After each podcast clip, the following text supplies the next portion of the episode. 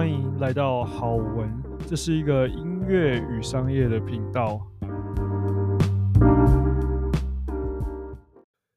今天呢，要来跟你分享 YouTube 要怎么样才能获得你的第一个一千个的追踪者呢？那听到最后呢，除了呃给你一些大概念之外呢，也会给你一些比较实际的方法。那这一集呢是上集，为什么呢？因为我想要讲比较像是概念上面的东西。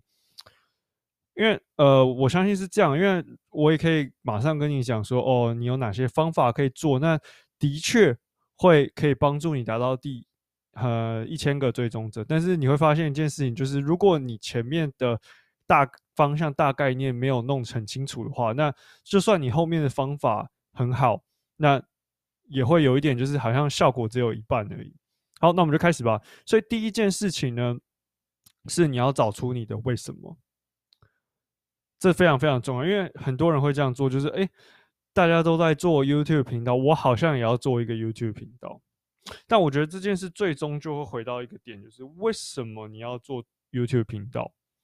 你有什么讯息是想要透过频道呃传达给听众的？我觉得这非常非常的重要。像我当初想要开始做 YouTube 频道呢，其实是因为呃，我我想要测，就是分享给呃看的人吹嘴。到底有什么不一样？因为其实，在萨尔风的市场上面，吹，如果你知道吹嘴是什么的话，就是一些配件。那吹嘴这个市场其实是一直很奇怪，因为呃，就是各说各话。但是因为我前面有呃，我在美国的时候有一些经验是跟呃修吹嘴师傅，所以其实我。有知道一些事情是台湾很少人会提的，那这也是为什么我想要透过这样的方式，可以分享给比如说很多在学习萨风的人，让他们可以比如说少花点冤枉钱啊，或是让他们可以更了解这到底是什么样的一个东西，选到适合他们的吹嘴。所以这是我的出发点。所以有这个很强很强的出发点之后呢，你可能会发现就是呃，我人数上不去，或者是你可能会发现一些状况。比如说，有时候 PO 影片没有这呃没有那么多人喜欢啊之类的，那可是因为你知道你的出发点的初衷是什么，所以你很能够承受这些事情，你也才知道说哦，原来我做这件事情不是只是为了呃我要得到这一千个人，而是我有另外一个原因要做这件事情。那就来到了第二点，你要好好的就是定位你自己。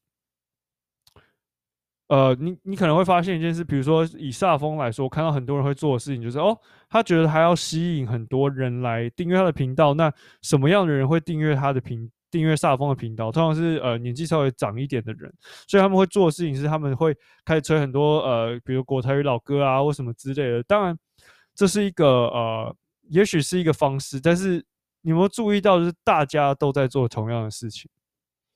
所以接下来就变成是。没错啊，的确是有这个市场，可是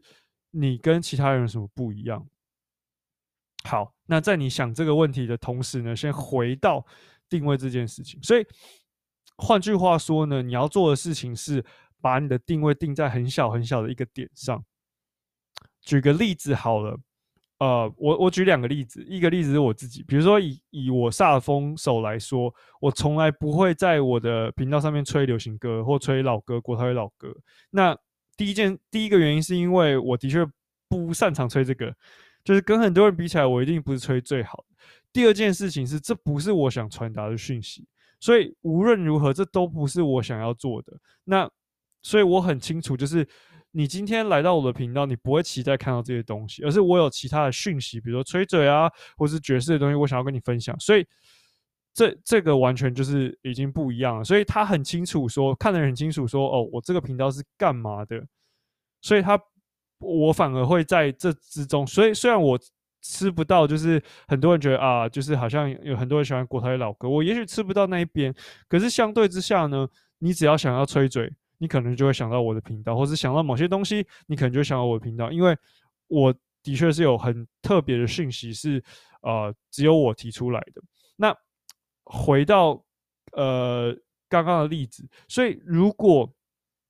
你其实是吹国台语老歌，那你可以怎么做呢？那你可以想想看，那我有什么特别的地方，或是我可以在这这个上面，我可以再缩小。所以重点是你要说的很小很小很小。比如说，好，比如说，如果吹国台老歌，我可以可能做的事情就是，哦，呃，我只吹，比如说某一个年代老歌，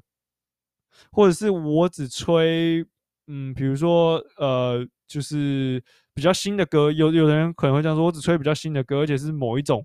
比如说是比较呃 呃比较我小众的，或者是比较地下乐团的，不知道，就是比较小块的某一块的歌，所以大家。一看一听到你的频道，就会知道说，哦，这个人就是吹，比如说，好，我举个例子，好，比如说就只吹，呃，九零年代的老歌，那他就会知道说，哦，那我我去这频道，我就有这个期待，是我可以得到这个东西。那这个东西，当然你说这样子，我会局限我自己啊，但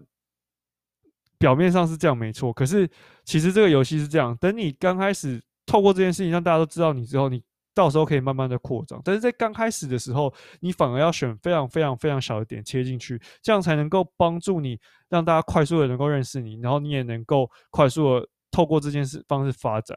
那回到刚刚的点，这年代是一个之外，你也可以比如说是风格，比如说哦，我我是吹的比较以我的角色角度来看，如果我真的要做这件事，我可能说哦，我是比较以爵士的声音或者爵士的方式来吹这些老歌，所以。我不会用老歌的方式来吹，而是我会融合这些东西，变成一个新的东西。所以大家来看我的频道，大家就会期待看到这样的东西，而不是就是哦某一首老歌这样吹。当然，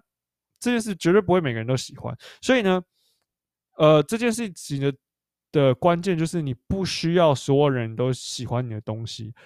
你反而需要的是有少数非常少数人是喜欢你的东西。我知道这听起来很违背你的直觉。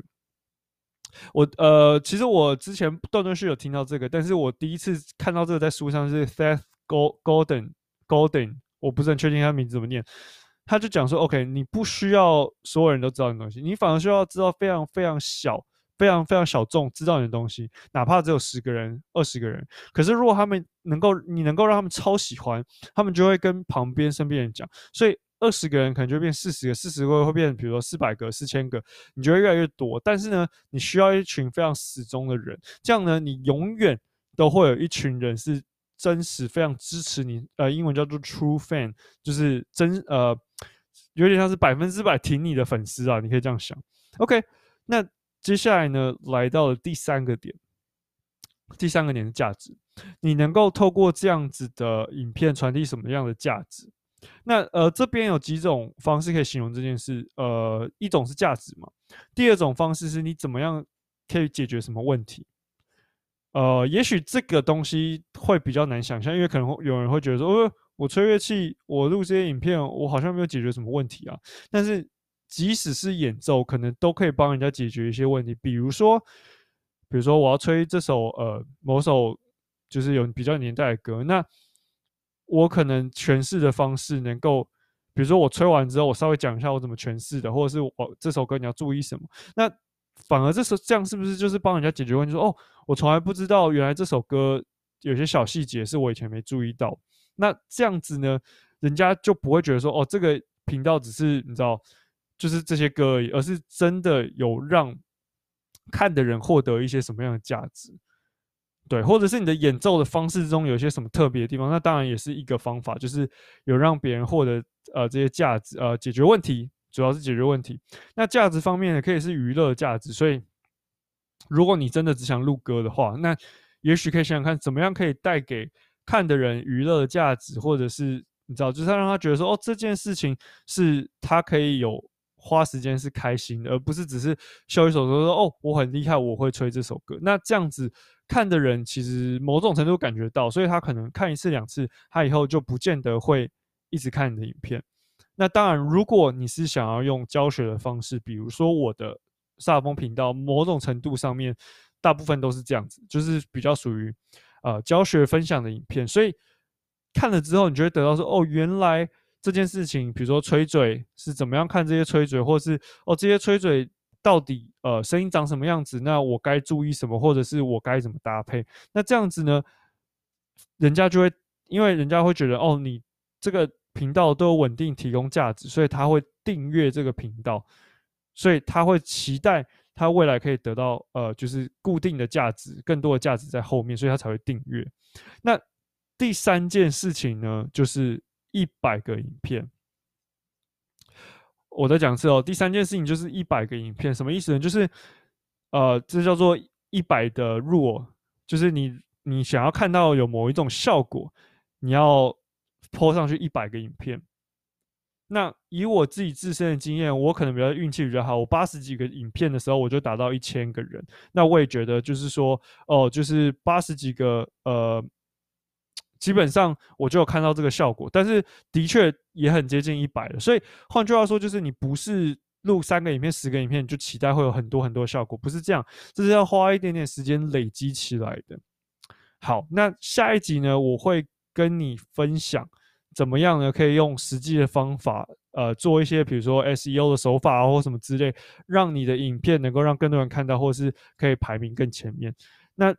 如果你觉得今天有让你得到任何一点点新的东西的话，在下面留言告诉我。你还没有关注我的这个好玩的 Podcast 呢，你可以关注。我们下期见喽！